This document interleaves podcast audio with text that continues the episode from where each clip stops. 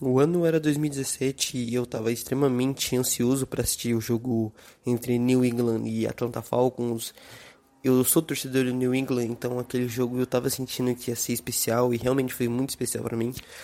Só que uma coisa me chamou atenção, que foi o filme A Chegada. E eu nem tinha chego a assistir ele de verdade.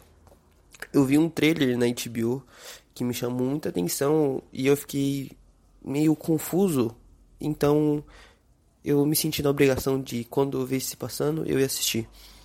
Esse filme, para mim, foi um dos filmes que eu mais gostei de ter assistido, real.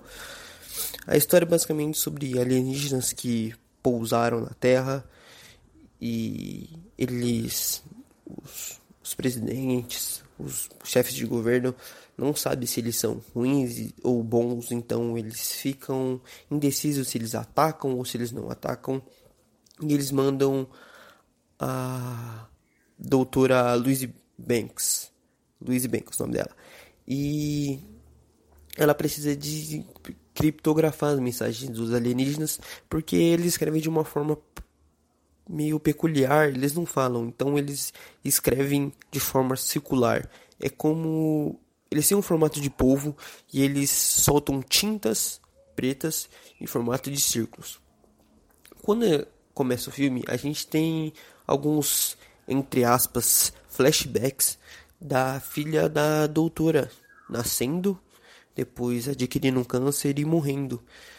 Então, quando a gente vê ela dando aula, a gente vê ela meio apática e a gente acha que foi por causa da filha. Mas na verdade era só porque ela estava cansado, porque aquilo não era um flashback de verdade. E eu vou explicar o porquê. Quando ela começa a descriptografar as mensagens, ela descobre que eles são palíndromos. Então, eles são lidos de trás para frente ou frente para trás, como arara, ana e outras coisas na nossa língua que dá para falar isso. Então, ela começa a descobrir que aqueles alienígenas, eles não têm uma noção igual a nossa de tempo. A gente tem o passado, o presente e o futuro. E a língua daqueles alienígenas são construídas totalmente juntas. Então você viveu, tá vivenciando e vai vivenciar ao mesmo tempo. Não tem essa diferença. Então, a partir do tempo que ela começou a descobrir, ela adquiriu esse poder de poder meio de ver o futuro. E como a gente via linearmente, ela começou a ver como um círculo a nossa linha temporal. Isso remete muito à ideia de Sapir-Whorf, que ele diz mais ou menos que a linguagem determina como a gente vê a realidade. Para explicar melhor como funciona isso, é, vou falar de dois experimentos feitos. O primeiro foi um que colocaram pessoas que falavam inglês, né? E que tem nomenclatura para falar de cores, então o azul, o blue, o red, o vermelho, né? E pegaram uma tribo da Nova Guiné chamado Dani. Nessa tribo, eles têm uma nomenclatura para claro e escuro. Não tem nome de cores, vamos dizer assim. Então, quando eles verem branco, eles falam simplesmente claro, e quando eles verem preto, eles verem escuro e assim, tipo, associados, né? Então, colocaram eles para tipo ver as cores e já nome, darem nomes para eles que eles dão na linguagem deles e perceberam que os dois têm o mesmo tempo de percepção, então tipo o tempo que a galera da da Dani fazia tipo em X segundos para o cérebro processar e falar, o pessoal inglês também tinha o mesmo tempo. Aí falaram assim: "Ah, vamos fazer uma um experimento mais diferente. Pegaram primeiro um, um falante de sueco e um espanhol e começaram a fazer algumas entrevistas e tal e perceberam que os suecos tinham uma noção de espacial de tempo. Então, dando um exemplo simples, quando eles chegavam em casa, tipo, num dia cansado, eles simplesmente sentavam e falavam: "Nossa, que dia longo, que dia comprido".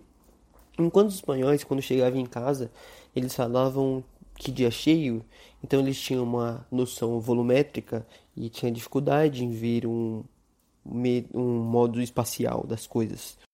Então, para confirmar que tinha diferença nessas ideias, que isso poderia mudar os pensamentos e a percepção de tempo, é, colocaram um experimento simples. Pegaram duas setas, uma mais ou menos com 3 centímetros e uma com 5. Essa com 3 centímetros é, crescia em 3 segundos e essa de 5 centímetros também cresciam em 3 segundos. Os espanhóis não tiveram problema com isso, já que tem negócio de volume, então eles acertaram de boa. Enquanto os suecos, quando foram fazer, ficaram extremamente confusos e muitos erraram. Mas quando foram usados cubos ou caixa d'água que precisavam ser preenchidos, os suecos acertaram de primeira tipo, sem nenhum problema. Já os espanhóis que têm uma noção volumétrica de volumes que precisam ser preenchidos, eles tiveram bastante dificuldade. Aí você pode perguntar, ué, mas se alguém falar as duas línguas? Bom, as, os cientistas ali fizeram o experimento com os bilíngues. Quando eles eram destruídos em suecos, eles tinham os mesmos resultados dos suecos, os mesmos problemas e as mesmas facilidades. Assim como quando foram instruídos em espanhol, eles tiveram os mesmos problemas e as mesmas facilidades. Quando eles não eram instruídos, cada um agia de um jeito, dependendo da sua vivência e tudo mais. E assim podemos perceber que, em alguns casos, como em formas abstratas, como a morte. Aqui no Brasil e tal, a morte ela pode ser muito mais caracterizada como mulheres, porque o gênero da palavra morte é atribuído ao feminino. Enquanto na Alemanha, em obras que retratam a morte, são mais de 80% da chance de a morte ser retratada como masculino, porque é o jeito lá. Voltando à ideia da tribo Dani, que só tem duas palavras para diferenciar cores, não é porque a gente não tem uma palavra X na, no nosso idioma que a gente também não possa sentir ou entender o que ela está falando. Então, comecei a fazer algumas pesquisas e percebi, é, percebi e escrevi aqui, anotei palavras que em outros idiomas têm para expressar um certo sentimento ou acontecimento que não dá para traduzir de forma literal. E então é por isso que quando você tem aula de idiomas, normalmente os professores falam para você não traduzir literalmente, porque nem sempre isso vai dar certo. Eu posso acabar falando algumas palavras erradas, porque eu não sou poliglota, mas eu vou tentar me esforçar ao máximo. A primeira palavra que eu destaquei aqui foi Yu Aven, do mandarim, que basicamente significa, sabe, tipo, a nossa famosinha frase, tipo, ah, não é você, sou eu, tipo, eles se unem, mas não é para eles ficarem juntos, é tipo Romeu e Julieta, tipo, é para dar errado, por mais que eles estejam unidos, como a música do Rico da Lançã, tá ligado? Tipo, ele fala que junto até as roupas no arais ficam. Então é basicamente isso, tipo, não é para acontecer, tipo, é para ficar junto, mas não é. Também temos aqui a palavra japonesa wabi-sabi, que é basicamente como eu me sinto, entendeu? É, eu acho que eu sou perfeito, tipo, eu gosto muito de mim e tal, por mais que eu sei que tem imperfeições, e claro, como ser humano a gente pode melhorar ou não, na verdade a gente tem que procurar melhorar, mas é encontrar beleza na imperfeição. Então, como diz o Ty Dolla Singh com o Levin Kali, tipo, perfect is boring. Então, tipo, a perfeição é meio entediantezinha, sabe? Tipo, ninguém é perfeito, ninguém. Então, a graça é gostar da imperfeição. Claro, desde que essa imperfeição não te faça mal. E para fechar com chave de ouro, eu escolhi uma palavra em português, que por incrível que pareça é impossível você conseguir traduzir literalmente em qualquer língua, que é a saudade. A nostalgia, a melancolia, as línguas não têm nada parecido. E é bem legal a gente saber de uma palavra que não tem tradução aqui no português. Porque algumas pessoas têm uma síndrome de vira-lata, esse bagulho, e acham que a nossa língua, ou nossa literatura e outras coisas não tem valor.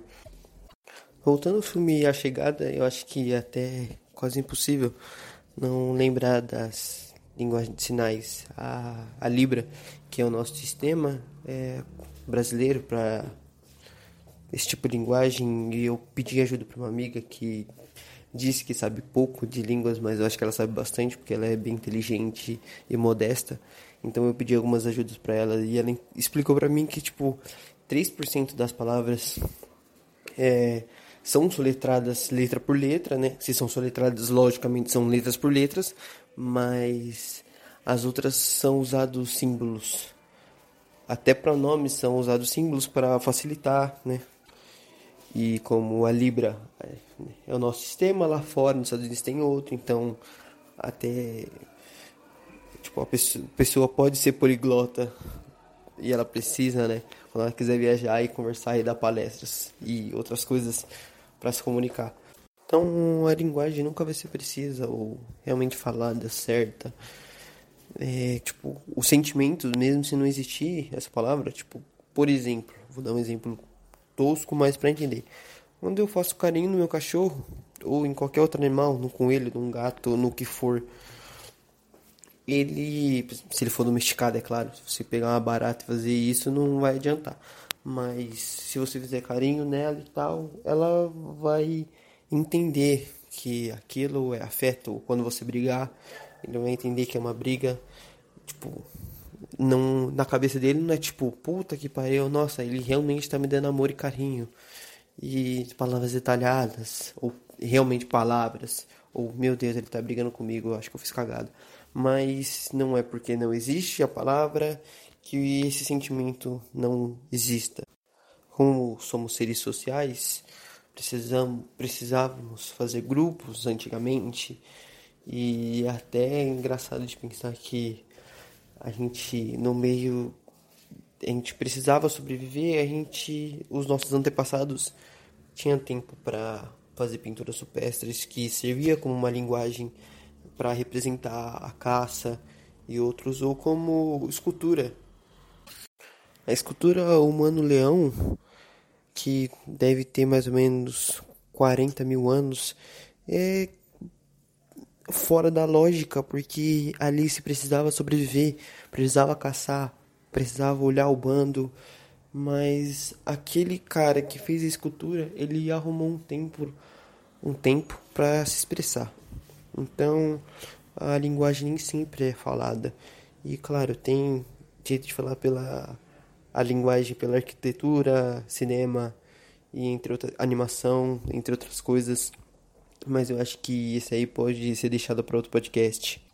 Então, muito obrigado se você escutou até aqui. É, olha a descrição, vai ter as nossas redes sociais, é, PicPay, Twitter, para você dar uma força para esse podcast crescer ainda mais. Muito obrigado, falou!